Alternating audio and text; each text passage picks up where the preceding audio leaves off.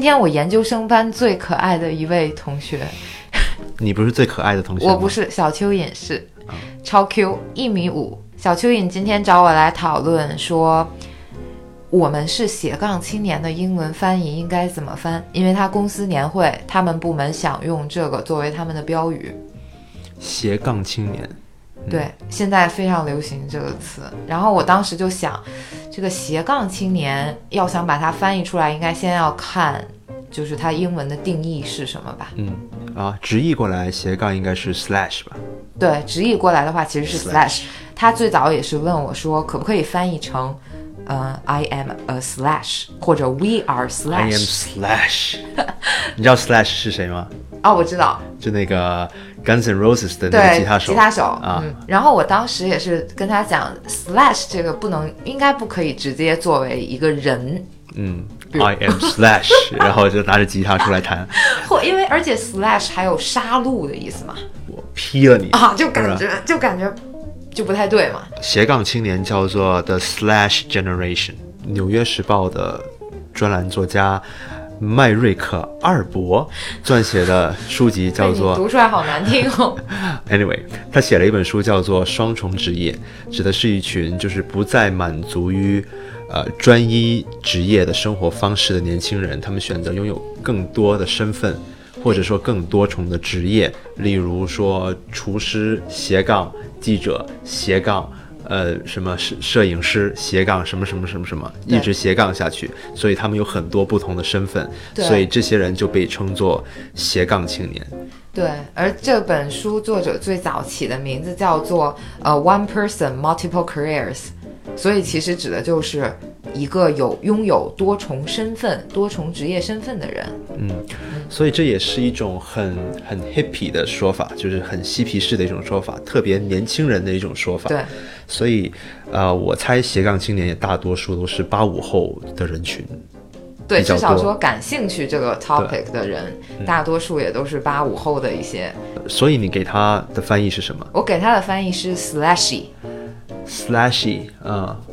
这是我在美国著名的 Urban Dictionary 上面查的，也就是你竟然相信 Urban Dictionary。我非常相信他呀。我以前有一阵子每天都看他。 Urban Dictionary 也老给那种歪解啊呀但我觉得 Urban Dictionary 说的很对啊，啊、所以 slashy 这种后缀加 ie 的词都是会把一个英语单词变得可爱起来的，对呀、是吧？就是淘气呀、快活呀、对俏皮啊呀、不过我不是一个 foodie，foodie 就是嗯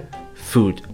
加 ie，对。就是吃货的意思，但问我的这个人是个 foodie，啊，自是吧己？自己做的毕设就是 foodie。嗯，还有你现在穿的就是一件 hoodie，, hoodie 嗯，hoodie，其实 hood 是帽子嘛，嗯，对吧？对加了 hoodie 就变成了戴帽子的衣服，对对所以就对是帽衫。对，对啊、然后还有喜欢穿 hoodie 的大多数都是 hippie， ，hippie 是吧？hippie，类似的词还有很多，例如 junkie，垃圾。垃 junk 是垃圾的意思，junkie 好像是瘾君子瘾君子的意思。嗯，anyway，呃，斜杠青年所指的是拥有多重职业身份的人。是的。那么你觉得现在是出于什么样的原因而出现这样的一种人群？我觉得这个人群出来的时候被大家注意，实际上应该是几年前吧，一五年那会儿，嗯，对吧？我记得最可能早吧最早的时候，很多，哎，这要说起来，就很多媒体人跳槽的时候，张泉嗯灵跳出来的时候，就很多人开始说，他现在就成为了一个媒体人斜杠投资者，对对不对？对嗯，我觉得还有经济原因吧，呃，可能这近几年，呃，整个经济结构的变化还是挺大的。嗯共享经济的兴起，就是一个人的职业选择可以有很多，呃，你就算在家里什么都不做，你也可以成为一个房东，你也可以成为一个司机对，，是是的？吧？你可的以身做美妆博主，同时对，做一你还个可以淘做网宝店红，主，对不对？对，所以你的身份就你还自可以做网红，对，当年不是有一个所谓啊全才和专才之间的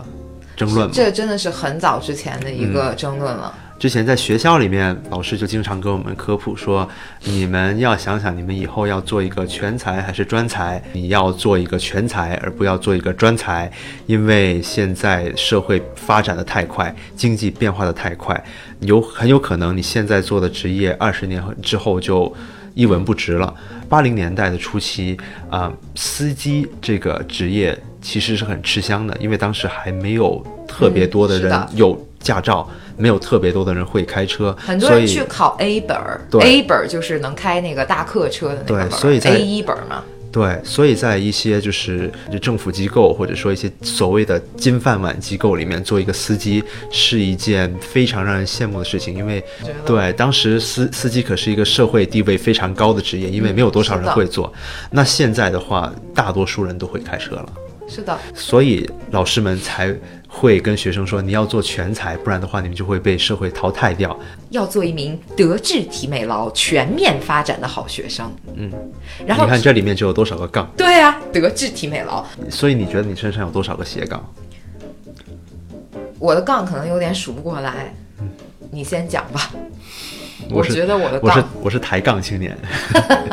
我是班杠青年，我是杠把子青年，啊、我是记者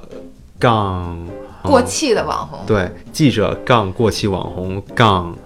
半吊子英语教师。嗯嗯，所以你身上有多少个斜杠？那就是记者、唱见、摄影师、甜点师、设计师。对你已经好久没有做甜点了。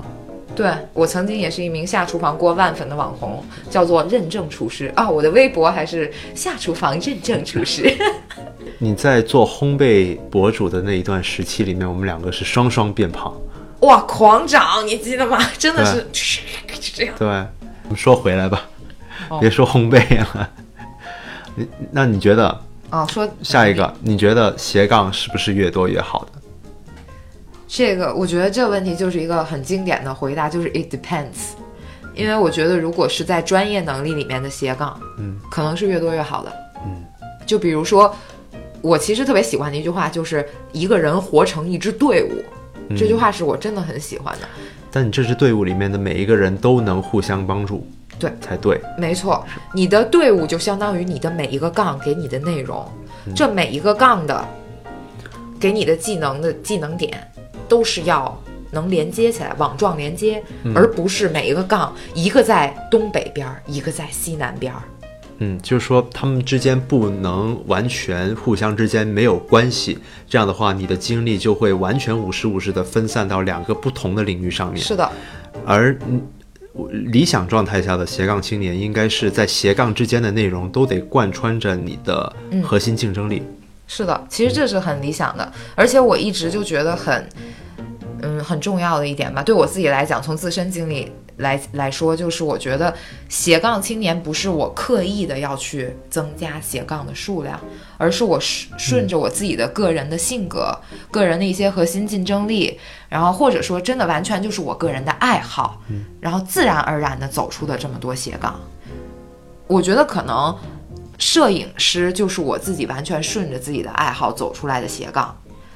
就像我之前喜欢玩具的时候，我喜欢拍玩具，然后只喜欢静物的时候又在拍静物，然后跟你在一起之后的时候又喜欢说拍拍人像，拍拍风光，然后就一点一点的这个杠才杠出来的。其实它一开始并不是一个能杠出来的东西，这个是一个比较自然的过程，而且也和我比较注重视觉上面的东西有关。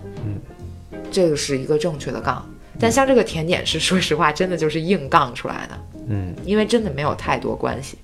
所以你不能选择一些跟你的核心竞争力离得太远的斜杠的内容，不然的话如都果你会是分散你的精力。而且我看到了一句比较有意思的话，就是说，选择斜杠，我们以为选择了独特，但最终可能落入一种新的形式的从众，对，是就是你不要为了斜杠去斜对杠。，没错，这也是我觉得特别那什么的。就像为什么有时候你说啊，我看大家都去旅行，都去做旅行摄影师，我也好想去做旅行摄影师啊，我也有过这种想法。或者是哇，大家都在做内容，我们也做内容吧。然后大家都在做这个，我们也做那个吧。然后就夸夸夸，你就有很多杠。嗯但嗯这种杠是没有意义的，因为你不知道你究竟在做什么。啊然后这个东西也是，我觉得是很多之前的硅谷创业者提出来的特别特别好的观点，就是在于你是要把鸡蛋放在一个篮子里，还是要把鸡蛋尽可能放在多个篮子里。很多真的成功的人，他的鸡蛋都在一个篮子里。不是只说啊，我做记者，我一辈子做记者，我这就是都把记者就是都把鸡蛋放在了一个篮子里，而是我做记者，我知道我的核心能力在于我善于观察人，我善于与人交流，我善于发现问题，我用我这个核心能力可能会发展出很多个相关的职业，但这个其实我还是把我的技能都，我找的工作都是围绕着我要提升我的核心三点技能上，嗯，我觉得这个挺重要的。这也是从零到一的那本书里面，来嗯 MBA 解释一下从零到一。从零到一是美国硅谷创业家彼得·希尔 （Peter Thiel） 写的一本书，具体是什么时候写的我忘了，但是这本书的影响力非常之大，《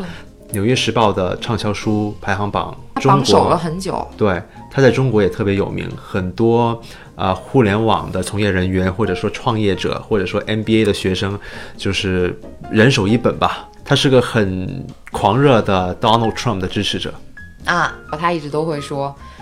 就是不要盲目乐观，嗯，不要盲目对不确定性乐观。我觉得这是他，这也是为什么我觉得斜杠青年你有时候可能会迷茫，嗯，因为你的不确定性太多了，嗯，这也是我个人的一个感受吧。就你可能能做的事情很多的时候，你的 capability 是在的，但是你会犹豫。你的选择越多，你就越难做选择，你就越难冷静下来分析究竟什么才是能指向你走向你最终想做的那件事情的路。嗯，我觉得这个思考的过程就是在你去斜杠化的过程。嗯所以我觉得斜杠真的也不是越多越好，